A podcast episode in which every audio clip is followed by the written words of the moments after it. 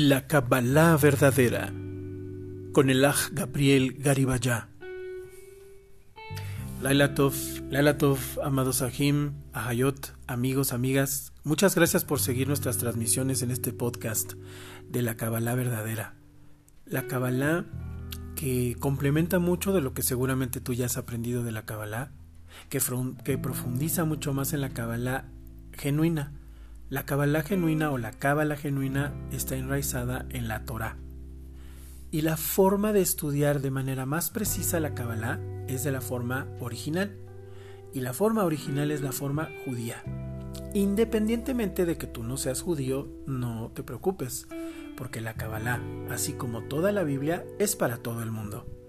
La palabra del Creador es para todos. El autor, el dueño de la palabra, es el Creador, nadie más. Y su palabra es para todo aquel que quiere acercarse. Es una bendición acercarse a la palabra, es una bendición adicional que en estos tiempos empecemos a aprender la verdadera Kabbalah. La verdadera Kabbalah profundiza en el alma, te va a maravillar.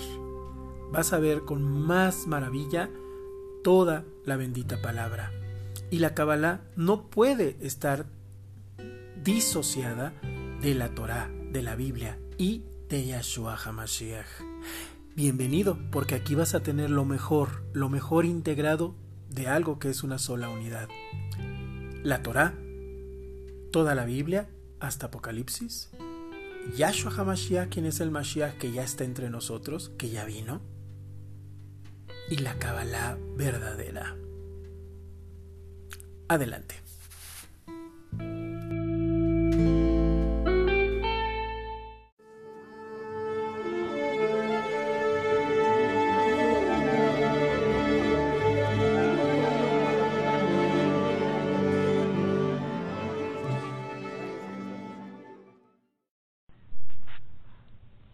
Vamos a leer acerca de la maravillosa letra Aleph. Y he tomado un texto que nos sirve mucho de la página de Chabad, que es una, una de las escuelas con las que nos, nos respaldamos en nuestros estudios, amados Sahim. Aleph está formada por dos letras Yud. Esas letritas hermosas Yud, a veces también se llaman Yod, y son esas dos comillitas.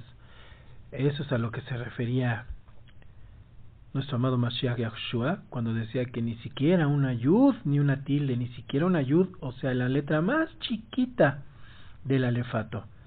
Con esa letra yud, que es como una comillita hacia hasta arriba, un puntito, una comillita, se escribe al principio se pone esa letra al principio de la palabra Israel. Es también la Yud, la primera letra con la que se escribe el nombre divino del Eterno de Yud, Hei, Fab, Hei. Por eso decimos Yud, Hei, Bab, Hei. Y Aleph es la primera letra del alefato. Entonces nos dice esta lección de nuestros sabios que la letra Aleph está compuesta, está formada por dos letras Yud. Les voy a poner la fotito y una está como para arriba y una como de cabeza. Una en la parte superior derecha, sigo leyendo, y la otra en la inferior izquierda unidas por una Vav en diagonal. Vav o Wav también se le llama, es otra letra muy hermosa del alefato. Vav es otra letra del alefato. Es una línea, eh, generalmente cuando la escribimos ya bien, bien, bien, es vertical. Ajá. Es como un palito así todo vertical, larguito pero vemos que en la letra Aleph esa letra está inclinadita hacia la izquierda. Y entonces tiene una yud arriba, una yud abajo, y eso forma la letra maravillosa de Aleph. Sigo leyendo. Esto representa las aguas superiores e inferiores con el firmamento entre ellos. Esa línea divide las aguas superiores y las aguas inferiores. Porque debemos saber, amados hermanos, que arriba en los cielos hay agua. Arriba en el cielo, arriba de este primer cielo que vemos nuestros ojitos normalmente, hay muchos cielos. Y arriba de nosotros, de este cielo, hay agua. Por eso es la, el agua superior y la, el agua inferior, pues la de los océanos, para, para decirlo de una manera muy sencilla, ¿verdad? Continúo. Esto representa las aguas superiores e inferiores con el firmamento entre ellos, como fue enseñado por el gran Zadik Elari, Elari Zal, Rabí Yitzhak Luria, de bendita memoria. Cuando decimos Elari Zal, es como se le llama apócrifos en los hermanos Yahudim. Siempre tienen, es una cosa muy bonita, de ponerle como otro nombre, como un apodo a los grandes sabios, a los grandes sadikim. Así como se acuerdan que Yahshua HaMashiach les, les puso a Johanan y a su hermanito, es Andrés, ¿verdad? Luego me confundo con el hermanito de Johanan, de Juan, de los apóstoles, que les puso los hijos del trueno, ¿no? Y en otras traducciones les ponen algo, algo diferente también en relación al trueno. Eso es muy judío, eso es muy judío y pues obviamente como judío que es Yahshua HaMashiach porque está vivo, él es, no era, sino que él es, pues él también hacía eso. Por eso le puso a Kefas roca, ¿no? Eh, es, eso es muy, muy judío y pues por eso lo seguía haciendo Yahshua. Yahshua siguió haciendo lo que hacen los grandes rabinos. Por eso en los tiempos de Yahshua, desde niño, todos los rabinos, todos los grandes sabios judíos decían, wow, que este niño va a ser un gran sadik. Y de hecho lo fue, lo es, y cuando creció siendo tan joven, Yahshua era considerado un rabí, un rab, decían, y, le, y, era alguien, como dice la, el Brit Hadashah, que, que maravillaba a todos, decían que qué sabio es este joven. Y también su padre adoptivo, Joseph, era considerado un gran estudioso de la palabra. Ajá. Él no estaba dedicado a la sinagoga, a la congregación, porque él era más que carpintero era artesano. Y también ese era su apodo, el artesano. Por eso dice, decía la palabra, dice la palabra, ¿no es este Yahshua el hijo del artesano? O sea, el hijo de aquel que, que domina la palabra, que es un gran estudiante de la palabra y que es como un artesano de la palabra. Por eso se le llamaba así.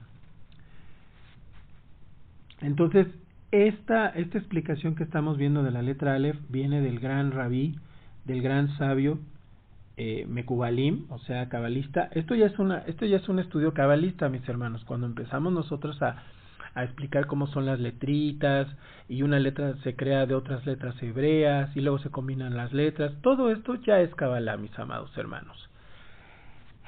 Y dice, eh, esto fue enseñado por el Arizal, Rabí Yitzhak Luria, de bendita memoria quien recibió y reveló nuevos conocimientos de la antigua sabiduría cabalística. El agua es mencionada por primera vez en la Toa en el relato del primer día de la creación.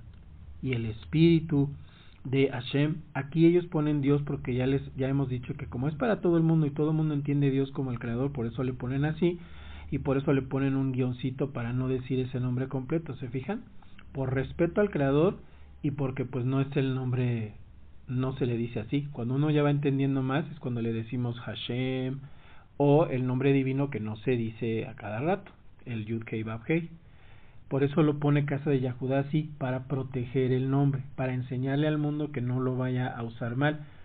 Si ellos pusieran aquí eh, la pronunciación de Yud Hei Bab Hei, que normalmente decimos Yahweh y que no se pronuncia así, pero es mejor dejarlo así, estaríamos blasfemando el nombre del Eterno. Imagínense tantas personas que, que estuvieran repitiendo, repitiendo el nombre y, pecando, pues no se debe de hacer. Por eso ellos hacen eso, mis amados hermanos. Como sabemos nosotros ya aprendemos que no debemos de decirle Dios, pero tampoco nos espantamos ni nos vamos a tirar a, a hacer berrinche. ¿no? Entendamos, hermanos, por qué los textos son así. Y el espíritu de Hashem, el espíritu del Creador, merodea por la superficie de las aguas. En ese momento, las aguas superiores e inferiores eran indistinguibles. Su estado es llamado como agua en el agua. En el segundo día de la creación, Hashem, creador, separó las dos aguas extendiendo el firmamento entre ellas. De aquí además entendemos, hermanos, que se fijan que el agua sigue siendo el agua. El agua puede transformarse, pero sigue siendo agua. Eso mismo sucede cuando nuestro amado Creador separa la luz de las tinieblas. Es luz, todo es luz, nada más que las tinieblas es luz oculta, luz no revelada. Los hoyos negros en el espacio, en el universo, son negros, negros, negros, negros. Pero ¿saben qué es? Es luz contenida. Entonces nunca, no es que no haya luz, es que está oculta. Lo oculto no es feo, lo oculto es algo que no vemos. Ajá. El ocultismo sí es feo porque quiere manipular la voluntad de la gente y tener dinero nada más porque sí y no. Eso todo tenemos que pedirle al lava. La Kabbalah que es de di estas palabritas y vas a tener dinero, hermanos, todo eso eso lo hace todo mundo y, y, y, eso no es seguir a Yahshua HaMashiach ni la Torah, así que no nos engañemos. Que sí podemos hacer esas meditaciones, sí, las veremos mientras todos sigamos aprendiendo, pero tenemos que guardar los mandamientos, tenemos que darse de acá, tenemos que hacer obras físicas, no nada más orar, que está muchísimo muy bien, sino todo con nuestro cuerpo, usar nuestro cuerpo para hacer el bien, para hacer los mandamientos. Bueno, continúo. En el segundo día de la creación, Creador separó las dos aguas, extendiendo el firmamento entre ellas. En el servicio del alma, como enseña el hasidismo, que es eso a nosotros nos gusta mucho el hasidismo porque la premisa del hasidismo es ama a tu prójimo como a ti mismo y esto viene en Levítico 29 y Yahshua simplemente eh, confirma la Torah. Yahshua no inventó nada nuevo porque Yahshua hizo la Torah, entonces él vino a hacer la toda perfecta. Pero eso no quiere decir que los hermanos judíos y los fariseos hicieran todo mal. No, estaban haciendo lo que tienen que hacer pero en unas cosas pues, ya estaban engañados o de plano había otros que no querían salirse del poder y por eso también todas estas cosas, ¿verdad? Pero eso mismo ha hecho toda persona que tiene poder de donde sea, no nada más los hermanos judíos. Y hasta nosotros antes como éramos, ¿no? En el servicio del alma, como enseña el hasidismo, el agua superior es agua de alegría, la experiencia de estar cercano al Creador, mientras que el agua inferior es agua de amargura, la experiencia de estar lejano al Creador, por eso nosotros en estas aguas simboliza cabalísticamente que estamos en las aguas de amargura. Pero si nosotros miramos hacia arriba, no nos hacemos menos, sino que nos hacemos menos en el eterno de ser humildes. Pero para ser humilde, hermano, hermana, tienes que reconocer que tienes dones, que tienes talentos, que el Abba te hizo, que Yahshua te levantó.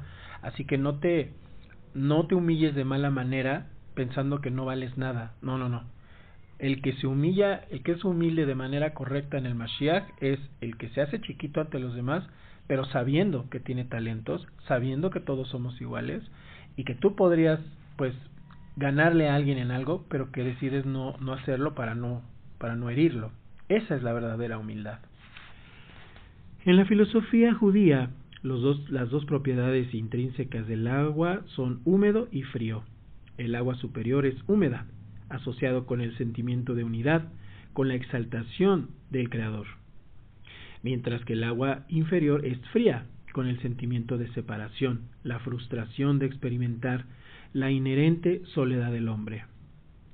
El servicio divino, como enseña el hasidismo, enfatiza y que Yahshua, de alguna manera hasidismo es casi Yahshua, porque Yahshua que practica amar a tu prójimo como a ti mismo.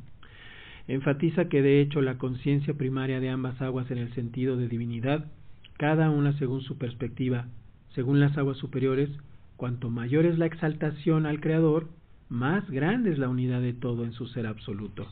Según la perspectiva de la segunda, a mayor exaltación del Creador, mayor es el abismo existencial que separa la realidad del Creador y la del individuo, y de aquí la inherente soledad del hombre el que se siente solo se está alejando de Hashem, pero Hashem siempre está ahí. Nosotros nos alejamos espiritualmente, pero Yahshua siempre está con nosotros. Pero nosotros debemos de dejar de pensar en nuestra cabeza que porque no sentimos no está el Creador con nosotros. hay que entender, no es todo lo que sintamos. Nosotros no nos mueven nuestros sentimientos, es una parte que no debemos de negar, pero que debemos de controlar y de saber cuándo aplicar, cuándo es esto, cuándo es el otro. Cuando a veces tú te sientes así muy cerebral, está también el Eterno contigo porque nos dio cerebro. Pero no, no creas que porque no has llorado o porque no, que dices es que no siento su presencia, es que no la tienes que sentir siempre. Tienes que saber que el Creador está contigo. El Talmud nos cuenta acerca de cuatro sabios que entraron al Pagdes, el místico huerto de elevación espiritual, solo alcanzado a través de intensa meditación y contemplación cabalística. La meditación en la cabala correcta, hermanos, es reflexionar. Meditar en la palabra es pensarla, preguntarte, escudriñar la palabra, Meditación en el sentido correcto no es que estés en blanco y pon tu mente en blanco, eso es budismo, eso es hinduismo, eso, eso es feo. No, la meditación es reflexionar en la palabra. El más grande de ellos, el Rabbi Akiva, que es un rap bien lindo, es un rap que, que él aprendió a leer, no sabía, era analfabeta, no sabía leer ni escribir. Y, y qué alegría nos da esto. Rab Akiva fue de los más grandes rabinos Rabba Kiva empezó a estudiar, no sabían leer ni escribir, creo que empezó más allá de los 40 años a tomar clases con los niños para aprender a leer y a escribir y se volvió uno de los más grandes sabios, uno de los más grandes arikim de su generación y uno de los más grandes sabios de Kabbalah que nunca ha habido, Baruch Hashem. Qué gran ejemplo, ¿no? Les dijo a los otros antes de entrar, cuando vuelvan del lugar de la piedra de mármol pura, no pidan agua, agua, como está dicho, aquel que habla falsedades, no se parará ante mis ojos. El Arizal explica que el sitio de la piedra de mármol pura es donde se unen las aguas superiores e inferiores. Aquí no se puede suplicar agua a agua, ya que es como si dividiera las aguas superiores e inferiores. El lugar de la piedra de mármol pura es el sitio de la verdad, el poder divino de soportar dos opuestos en forma simultánea. Fíjense, mucho ojo con esto, hermanos. Mucho ojo es mucha atención, ¿eh? Y la, la Torah dice, mi ojo te estará vigilando. Ajá, ya sabemos que está el ojo egipcio, que lo que se robaron de la Torah como todas las culturas, y ya pusieron un ojo ya. Pero no, no, no, el ojo es que, que él como si nos estuviera viendo con lupa, pero para ayudarnos y protegernos, no para estarnos molestando. El abacados no es eso, él es bueno. El poder divino de soportar dos opuestos en forma simultánea. Y en las palabras de Rabí Shalom ben Adret, la paradoja de las paradojas. Aquí, la exaltación del Creador y su proximidad con el hombre se une con la soledad del hombre y su distancia del Creador. ¡Qué maravilla! Cuando nosotros nos sentimos más solos es cuando el Creador está más cerca de nosotros. Y ahí tenemos que saber aprender como estamos aprendiendo y decir, ah, ya aprendí de los grandes sabios que cuando yo me siento más solo, más cerca de mí está el Creador. Así que aleluya, me debo de animar, porque la soledad, la soledad a veces me ayuda siempre a reflexionar en mi vida, a reflexionar en Hashem. Si yo en mi soledad nada más me deprimo, me puedo morir, y eso no está bonito. Pero en mi soledad digo, ah, pero ya aprendí en mis clases de Kabbalah que cuando yo me siento solo, más el Eterno está conmigo, le doy gracias. Gracias, Padre aunque no lo entienda y me sienta así, tú me estás limpiando. Es como si nuestro sistema operativo se quedara ahorita así en calma y no puede estar con los demás porque nos está haciendo una limpieza el abacados. ¿Te fijas qué bonita es la Kabbalah? Luego dice, la Torah comienza con la letra Bet, o Beit, o Bait. Ustedes van a oír que la letra Bet a veces se pronuncia Bait o a veces se pronuncia Beit. Así es, hermanos. Vayamos aprendiendo, no se preocupen. Es Bet, Bait, Beit, es la segunda letra del alefato. ¿Y qué, qué quiere decir? Bereishit. A veces también se lee Bereshit. Ajá, también esto es normal en el judaísmo, es normal en el aprendizaje de cualquiera que quiera seguir la Torah. ¿Qué quiere decir Bereshit en el principio? Creador creó los cielos y la tierra. Los diez mandamientos, la revelación divina al pueblo judío Yahudí en el Sinai, comienza con la letra Aleph. ¿Por qué? Porque en hebreo dijo Anoji, yo soy Elohim, yo soy creador, tu creador, que te sacó de la tierra de Egipto, de la casa de esclavitud. Cuando leas ahora la Biblia, hermano, hermana, ahora lee, cuando, cuando veas la palabra Dios, ya todos tenemos una versión de la Biblia en español, cuando leas la palabra Dios, lee ahora creador, creador. Sabemos que le podemos decir también Hashem, el Eterno, pero va a ser un ejercicio muy bonito que cuando tú leas la palabra, te encuentres la palabra Dios escrita en tu Biblia, digas creador y vas a ver qué sentido tan diferente te da, como cuando decimos, no es lo mismo decir, lo voy a decir así en la forma incorrecta, Dios es Dios de vivos, no de muertos. Fíjate qué diferente es cuando decimos, el creador es creador de vivos, no creador de muertos. ¿Te fijas cómo cobra otra dimensión? Aleluya. La Torah comienza con la letra Ba y Pereshit en el principio, los diez mandamientos, la revelación divina al pueblo judío en el Sinai comienza con la letra Aleph, Anoji, ahí empieza con Aleph. Anoji, soy Hashem, tu creador, que te sacó de la tierra de Egipto, de la tierra, de la casa de esclavitud.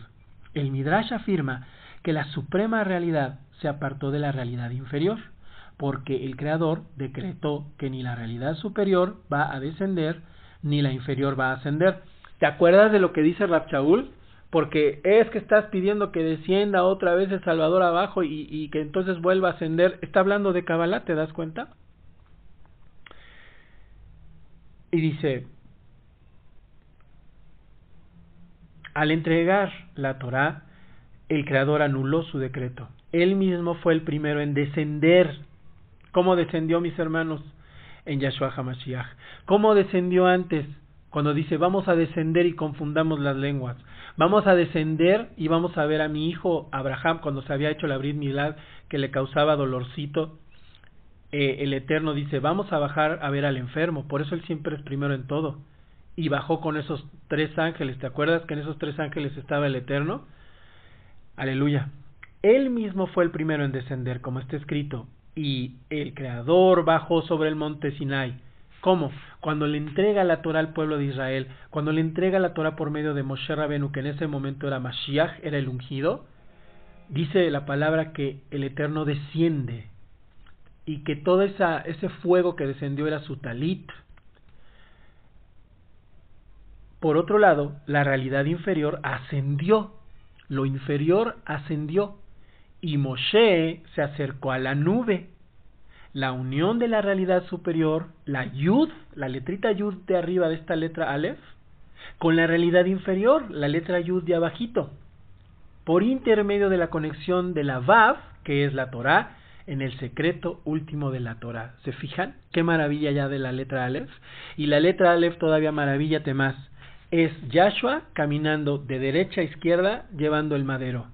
Y su manita, que es la que desciende, por eso se ve que apoya es ayud el suelo, porque el creador, él es el creador, él está sosteniendo lo superior y lo inferior.